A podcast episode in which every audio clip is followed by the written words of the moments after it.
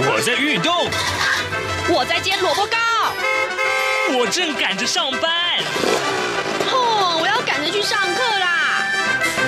这个时候，我们都在听夏志平制作主持的《早安台湾》。早安台湾带给你最热门的时事访谈，最感动的人物专访，最直接的民意表达。对，让我们一起收听《早安台湾》。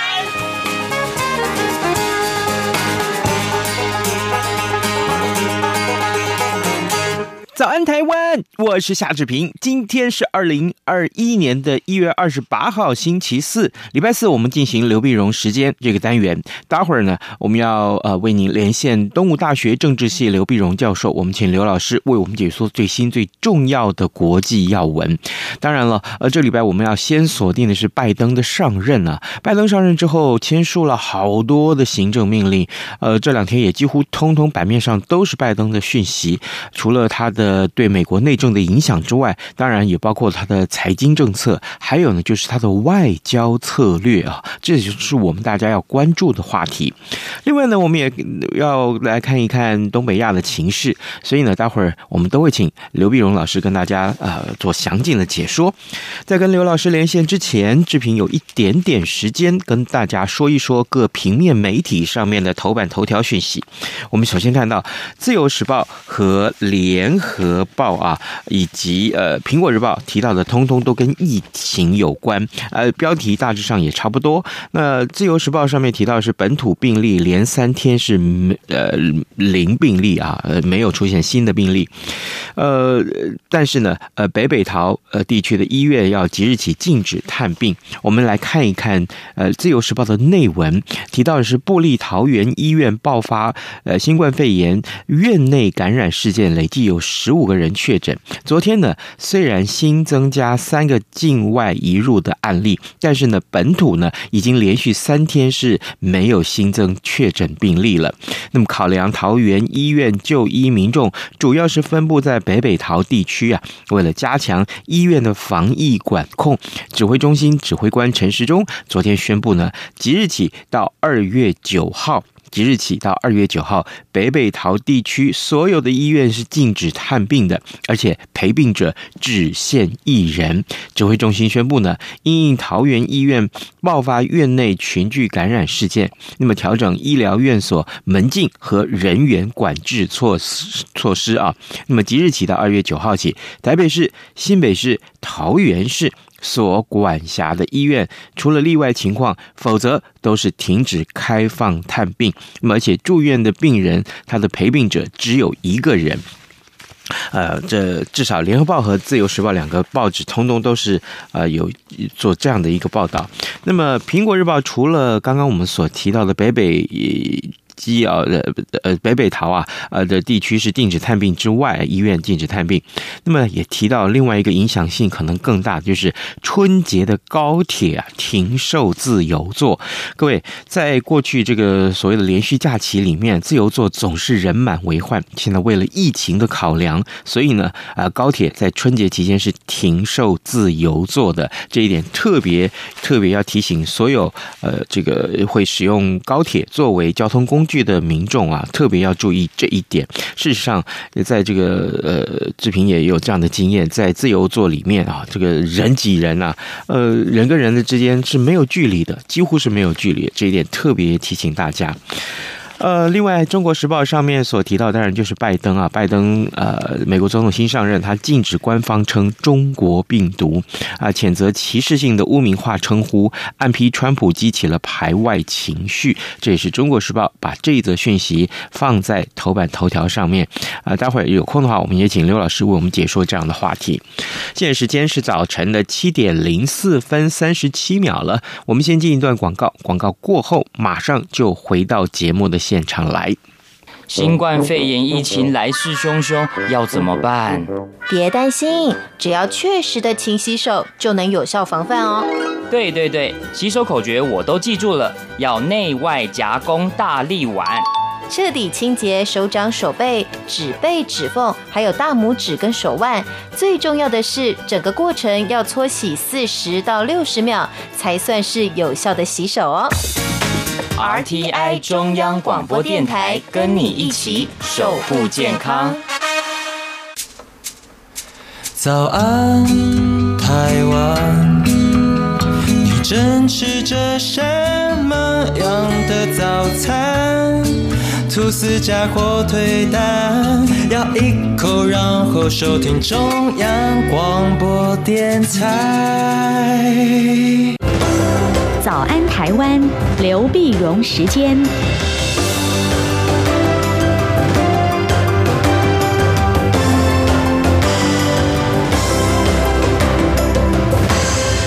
这里是中央广播电台台湾之音，您所收听的节目是《早安台湾》，我是夏志平。此刻时间早晨的七点零六分了啊，我们为您连线东吴大学政治系刘碧荣教授，邀请刘老师为我们解说最新最重要的国际新闻。呃，老师您早。好，各位听众朋友，大家早！谢谢老师再度与我们的连线。老师，我们当然这个礼拜还是把焦点锁定在拜登啊，美国新任总统拜登，这个一月二十号已经上任了。当然了，呃，他上任之后签署那天，呃，本来一开始新闻还只有十五项行政命令，后来总共统计了有十七项行政命令。老师啊，呃，这么多的行政命令到底规范了哪些事情？我们先请老师为我们解说。对，其实呃。其实当然了，他是他这个开放了，比如说穆斯林的这禁令啦，呃，他比如说要说美国要重返这个呃巴黎气候协定啊，哈、嗯，重返这个世卫组织啊，啊等等，就是他他他这个呃，我觉得是林林总总嘛，他这个涵盖的面蛮多的哈，蛮多的。但是呢，呃，我们要讲个最新的一个发展，就是礼拜三的时候，星期三的时候呢，那么他又签了一些一些行政命令，最主要就是他的。气候政策，哦，气候政策，因为拜登啊或者民民主党的这个基本上他比较自由派，他这个气候政策呢就就就凸显了他整个的呃外交和安全的一个主轴啊，所以他说这个外交政策呢，嗯，包括这是气候政策应该是一个非常重要的一个一个一个主要的关切啊，那甚至包括跟国安有关啊，那关有关，税这就先说先说几个呢。比如说，他叫这个呃情报单位，你都要去看每一个政策，它会影响到怎么样的，或气候的变迁影响到美国的政策中间的互动啊。呃，你看，就就是监控，不是恐怖分子啊，监控这个气候啊。那气候呢，中间，然后呢，他又表示说，哎，这个呃民呃共和党呢就批评他说，你这个气候政策弄半天，然后你要减排啊什么，你想影响经济啊。那结果拜登说不是，我这个气候政策一连串的这个行政命令签下来呢，我是要创造更多的就业机会。比如说，他要求联邦啊，他就叫要这个买呃联邦政府你买这个汽买这个这个汽车要买这种减排的这汽车环保的这汽车，那就要创造很多的汽车公司里面的就业机会了，然后再做车。你看他前一阵子，呃，在这上个礼拜五的时候，他让就签了叫做买购买美国嘛，啊，那美国呢，比如你说经济政策，还有购买美国，美国当时最早就是，哎，联邦政府或者什么，你今天的采购案要有多少的百分比，就是是美国做的，美国当时欧洲当然就批评他说，哎，你这就是保护主义嘛，哈，那购买美国现在加上气候政策又合起来，那就是你联邦政府的单位，你买了这个汽车，你必须是环保的。啊，必须是节能减排的，啊，然后呢，创造很多就业机会。那那更值得注意的就是，他的那这个钱哪来呢？啊，他说，哎，那就对这个过去呃很多产产这个石油啦、呃天然气啦、烧煤的啦啊这些石化燃料这些产业呢，那个补贴就减少了啊。他原来有些免税嘛，嗯，减少。然后联邦政府也规定啊，你各地的政府租地给那些石油公司探勘石油什么的，现在叫停。哇，那这一来，那那些石油企业就跳起来了，是，啊，就跳起来。那很多美国有些州，它是它就是产油的州嘛，像墨西哥啊什么，它就是要开采石油啊。那你说我现在不能把这地租给油公司去探勘石油啊？你又怎么样？那你又又又减少了这个税务的这个呃免税的这个缺口，那想把这个钱呢从这个石油产业、石化产业拿出来，然后转到这个绿能产业。嗯，那那你像这个石化产业，真的就翻到地了。可是这有些政策呢，是他行政命令可做到的，有些政策必须国会通过。哦，啊，那他也不是每一次都能国会通过，所以你可以看到心很大，哦，不管是嗯，不管是说移民问题，不管是环保问题，嗯，不管是贸易问题，他就是觉得川普时代呢，你很多事情都搞坏了，百废待兴啊，他每个都想修，所以美国就有些评论讲说，天哪，你这同时有做这么多事情，还要同时还要通过经济振兴方案，然后同时还要防疫。是吧，规规定一百天之内进联邦的单位，你不要戴口罩啊，等等。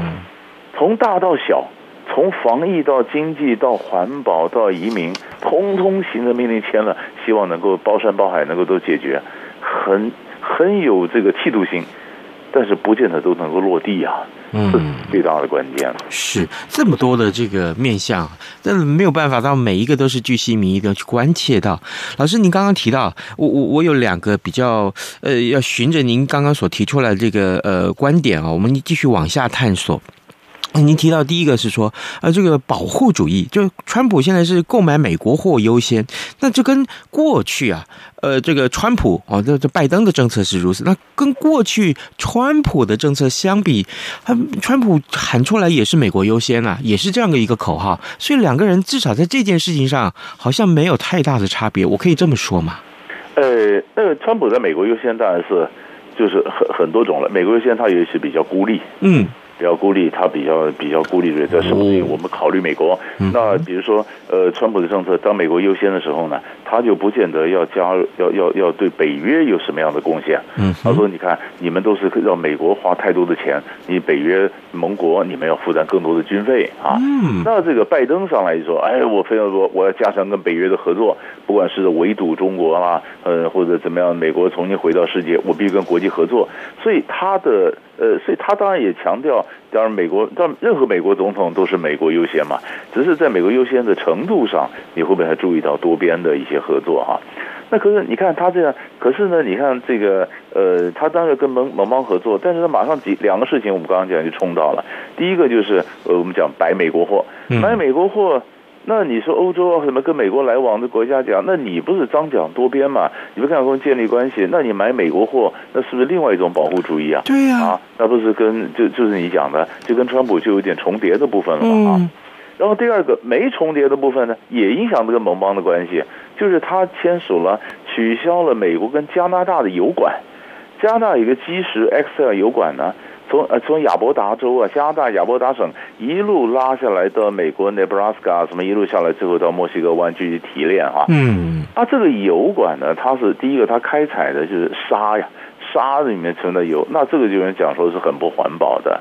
然后这油管一路走来走那么长，也会对环境造成个迫害，还有一个危害。那已经油管已经建了十二年的一个项目，嗯，那结果结果拜登上来说停，啊一停，那这一停，加拿大跳起来了。因为这影响加拿大那边多少的一个就业就业机会哈？是。那你说，呃，你拜登说他不环保，加拿大说这么多年来，我们已经想办法用减又怎么样更环保的方式来开采这个油啊，或者怎么样？那加拿大的油呢？如果卖到中国，卖到印度去啊，比较贵。嗯。所以他这个油的，所以他就想卖到美国，去加拿大打了蛮大的折扣给美国。美国的炼油公司也很想说，哎，这个买了加拿大油。好了，你看这个油管本身，这是一个也也环保的问题，那也跟拜登的这个绿能经济啊、环保经济是相冲到的。嗯，所以他上来表示，哎，这我行政命令可以做到哈，我们就叫停。那叫停呢，美美加关系就赔偿。是，哎，所以 所以就是每一个外这个政策呢，内政也好，外交也好，他们彼此都会必须要协调呢，因为他一定会某种程度的冲突啊。那你每个都满意。呃，每个都会冲突，嗯，那那到底能，所以所以所以在执行起来就有点辛苦，是，那那就这样子以后呢，那结果就美国的这个国土安全部也表示，哎呀，经过一月六号的这个暴动以后，你发现美国国内对立更厉害了，哦，啊，对立更厉害，所以所以拜登政府现在首先第一个在很多政府单位要把川粉把它清掉。所以你首先是把川普的支持的这些人人清掉，因为这样子要换上比较能够支持拜登政策的。可另一方面呢，因为两个对立，所以在国会里面，你拜登又必须某种程度的妥协。你又必须要能够跟共和党的来讲，那这样子你才能够造成美国的团结嘛。嗯，啊，但是那那如果说你的政策按照你的政策这样去推行，那结果你不考虑共和党那边不同的意见，那结果呢？结果你说要团结，你说要谦卑，结果都做不到，那不是国家更加的分裂吗？也是啊，所以所以。所以 这是，所以这就包括说，呃，拜登本来要推，还有一个推叫一点九兆的纾困方案，嗯，那共和党反对啊，因为这钱太多，是啊，因为那你是左派的想法，右派想法不见得有这么多钱，要给这么多钱，所以是不是纾困方案会分成两阶段来进行呢？是不是第一阶段不要给这么多钱呢？所以这个要国会通过，那也势必要妥协。哎，老师啊，正好您提到了有关于这个呃纾困方案，那当然就提到钱的事情。好，那提到钱，我不免想到，呃，拜登任命了这个美国两百三十二年来第一位的女财政部长，就是叶伦。叶伦，这个我们看到很多国际外电上面啊，或或者是版面上面，这对于叶伦的这个出任，呃，抱以很大很大的这个期待。为什么会这样子？那叶伦他是蛮蛮能干的，嗯，对啊，你看他是二零一四年的时候呢，他就是美国第一位的女性联准会的主席，嗯，啊，那这次那通过的话，他这次呢又是第一位的女性的财政部长，啊，那他的整个整个政策呢，他当然也觉得，你看民主党他觉得加税有必要，嗯，没有问题，叶伦当然也支持的政策，但是呢，相对来讲温和。他的加税呢，他也讲说，并非当务之急，啊，呃，这这那么当务之急什么呢？就是我刚刚讲的纾困呐，啊，那叶伦因为是各党都能够支持，所以他中间比较能够妥协。啊，他也的专业也受到大家一致的能够尊重，都能接受啊，所以他在也能够比较妥协，所以这就是讲说，呃，那么一九九一点九兆的这个这个这样的可能过不了，那是不是一点五兆或什么？那这个就交给叶伦在国会里面，那么去。去谈判，去协商了。哦，原来如此，难怪啊，难怪我们看到这么多的版面，大家都在讨论这件事情。各位听众，今天早上志平为您连线访问东吴大学政治系刘碧荣教授，我们请刘老师为我们解说啊，拜登上任之后，其实有好多好多的措施啊，是备受瞩目。当然，这些措施要这么做，会带来呃一些冲击，这冲击要怎么去化解？当然，也就是我们关注的焦点了。老师，我们谈了美国的内政跟美国的财经啊，这个经济经贸的这。一些讯息，可是美国的外交当然因为呃拜登的上任也带来很多很多的影响。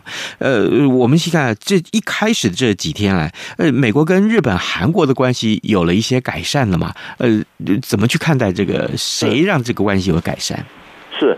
所以你说，呃，当然就是从我们台湾的角度来看，那当然说，哎，你对亚太的这政策是怎么样哈？嗯。那么，那你想拜拜登呢？他的内阁地就是比国务卿更早通过的是国防部长。嗯。啊，呃，国务卿是昨天才前天才通过，国防部长上周末就通过了。嗯。通过呢，就是这个奥斯汀，就是一个非洲裔美国人嘛，哈，一个黑人将军。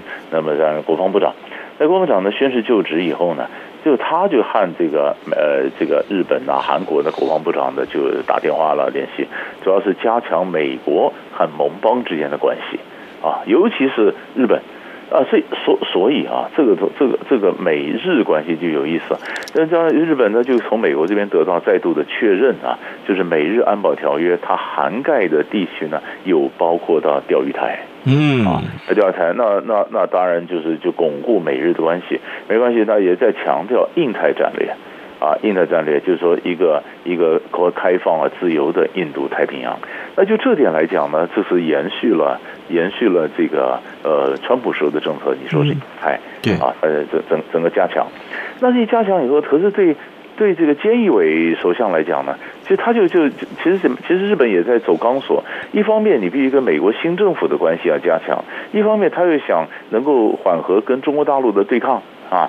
那你既然跟美国的加强，然后他呃日本的这不管对东海，不管对南海，日本都想跟加强他的参与，要加上在美国的情况下，然后这么遏制中国这个扩张。那中国大陆当然也非常生气了，嗯，所以，所以我们我们就我们就看到上礼拜五的时候呢，呃，中国人大常委会就通过允许中共中国大陆的海警呢，这些任何的呃船呢，外国船进到中国领海从事非法行动，而且呢，叫你驱离，你不服驱离，我可以开火。哦。那这个主要讲哪里呢？这明摆的就是钓鱼台嘛。是啊，钓鱼台，那不是美日安保条约能够涵盖到钓鱼台吗？那如果日本的渔船在钓鱼台附近在捕鱼，那中国的海警说叫你走，你不走，那那那是可以开火的。嗯，啊，这一开火，哎，又有点辛苦了。是啊，这个这个这个问题要怎么解？那就是看大家，就是嗯、呃，法令是通过，但怎么执行、怎么做，中间分寸怎么拿捏，那其实也是考虑考验着，嗯，中国啦、美 美国啦、那个日日呃这个这个日本啦，他们的外交智慧了。提到了中国，老师，这个呃，正好这个呃，昨天吧，呃，习近平就呃。在这个达沃斯论坛，这是一个世界经济论坛上面，他发表了一个谈话。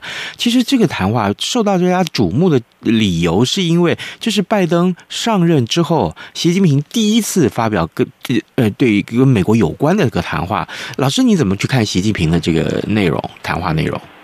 不，习近平他这个。他当当当然了，美国他当然还是讲到什么，比如说开放了他的贸这贸易啊等等。就是我我是觉得这还要看后面美中之间的互动啊。因为我还我因为因为就拜登上来以后，他的整个呃，你你可以看到对外的这个经济政策，他并没有并没有要摆在第一优先啊。你看他的贸易什么的，他说先把防疫啊什么的弄好啊。所以你你还看不到这两个中间这喊话之后它的碰撞啊，或者什么情况？其实我我倒是比较更重要看到的是，习近平除了达沃斯讲话之外，我们刚刚讲东北亚，那习近平是跟文在寅通了电话，嗯啊，那文在寅呢，一月二十四号过生日。习近平有寄个卡片给他，呃，寄封信信他 到他生日，然后二十六号没通了电话，通电话就强调说，哎，这个中中韩关系，习近平本来要去韩国，那后来也没也因为因为新冠肺炎的关系没去，没去，然后说怎么样的加强呃中韩的关系啊？那么那么二零一一二年的明年可能他们建建交，比如说呃三十周年，那怎么样的呃加强？那就是。呃，你像美国不是在拉日本、韩国吗？嗯，要遏制中国吗？对对对。那中国又跑去拉韩国吗？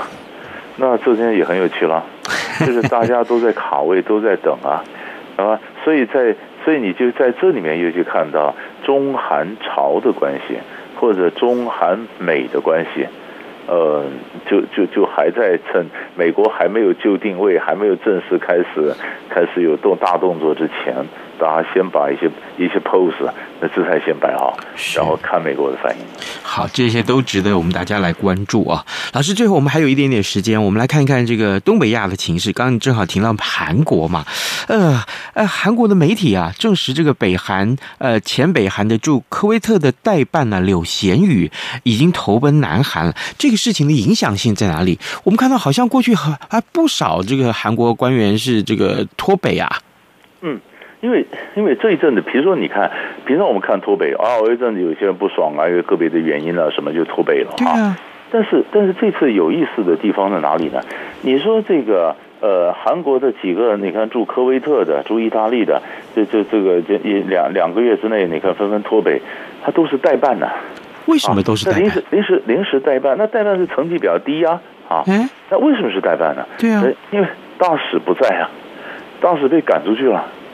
是啊，大使被赶，大使最主要原因是韩国这北韩呢、他在二零一七年九月第六次这个核子试爆之后呢，国际开始制裁，为制裁北韩，所以各国呢就纷纷要求你这个北韩的外交官的人数你要缩减，啊，要缩减，那缩缩减呢，然后让有甚至有时把大使就赶回去了，表示你抗议你这个这个试爆嘛啊，那你今天没有没有人对不对？然后你的大使馆就混乱，第一个是代办，然后第二呢，你晓得这个。北韩的这些外交官都担肩负一个很大的任务啊，就是创汇啊，创汇就是你要你要做生意啊，嗯，你要找投资啊，你要创造这边。可是当国际国际制裁，你说你很难创汇啊，好。然后第三呢，没钱。然后呃，北韩被制裁以后，那外管的外交官他的经费也拮据啊，生活也很有困难。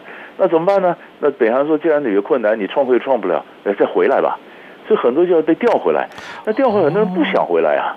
我在我在海外都自由，啊，我怎么回来呢？又回去想又又又很痛苦，搞半天怀疑我的忠诚度，所以他今又不想回来。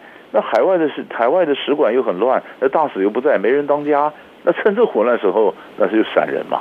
哦，所以所以这个就就就后来就就就跑了，才去脱北。那脱北呢？他们最好是就为什么？就脱北，你可以选择你留在意大利啊、科威特啊，对吧？但是后来辗转都到南韩了，都到了韩国。那那那到朝鲜，那到韩国干什么？因为他们这个脱北者的小孩，你考念大学念什么有加分嘛，有特别的优惠嘛，政府照顾的不错嘛。然后等安定好了以后，给你一个假的名字以后，然后韩国媒体来证证实啊，谁谁是让脱北过来了，谁怎么过来？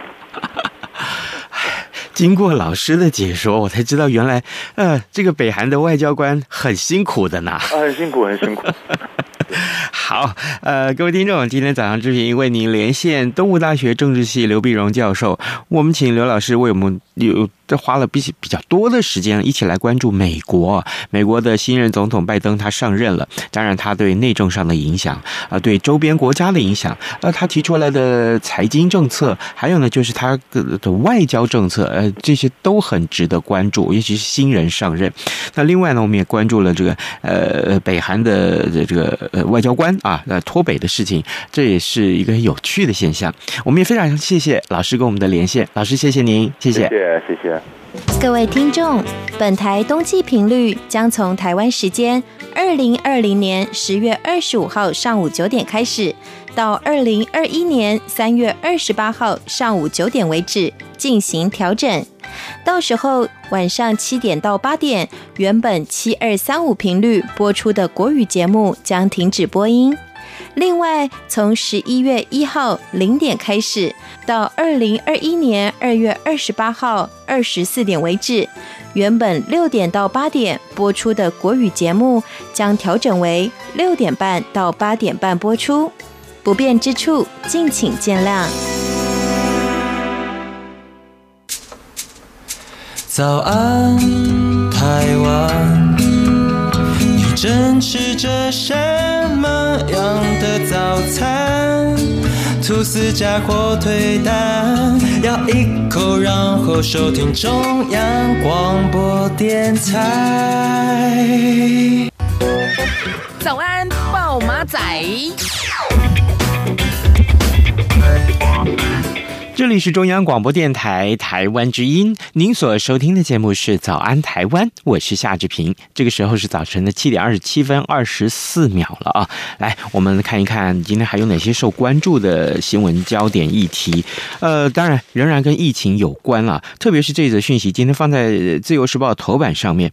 呃，中研院的筛选也对于这个相关的疫情啊的影响，呃，特别是。呃，这个新冠肺炎啊，可以怎么样去抵抗它？这件事情有了新的发现。呃，新冠肺炎的疫情严峻啊，老药新用，渴望成为新的解方。中研院的基因体研究中心团队筛选出五种具有抑制。呃，这个新冠肺炎病毒的活性的这个呃潜力的药物，呃，包括了原本抗疟疾的药物梅尔奎宁，还有抗艾滋的药物啊，呃，奈菲纳。纳韦啊，奈菲纳韦。那么还有就是呃，这个中药的草中草中草药呃，中中草药，这是哪些呢？包括了灵芝啦、薄荷啦，还有紫苏的萃取物。那经过动物实验证实，呃，这个都可以有效的抑制病毒感染细胞。这份报告呢，会在这个月十五号在这个美国国家科学院的院刊里面来发表。哎，所以大家特别关注这则讯息。同样跟疫情有关了，我们看到，呃，这个造成了这个车用晶片的这个供应荒啊，呃，经济部已经出面沟通了，因为呢，美日欧都向台湾求援，啊，全球车用晶片的这个缺货潮，呃，美国、日本、欧盟啊，对台湾发出了这个增产的求救函。那经济部啊，呃，昨天特别是跟呃这个呃几家的这个主力的晶圆制造厂商商议啊，其中呢就。包了这个力积电啊，包括了台积电，也包括了世界国呃这个呃世界先进，还包括了联电。所以呢，我们看到呃这个可能今天这个讯息也会影响到台北股市的发展。接下来提到台北股市啊，联发科昨天的法说会，今天恐怕也会有一些效应发酵的。好的，呃，今天节目时间就要到尾声了，志平赶快呼吁大家啊，赶快上这个 Sound，还有是 Apple 跟 Google 的这个 Podcast 上面去点听。听呃或订阅早安台湾，每天就可以收到早安台湾的节目讯息了。好，就跟大家说拜拜，咱们明天再见喽。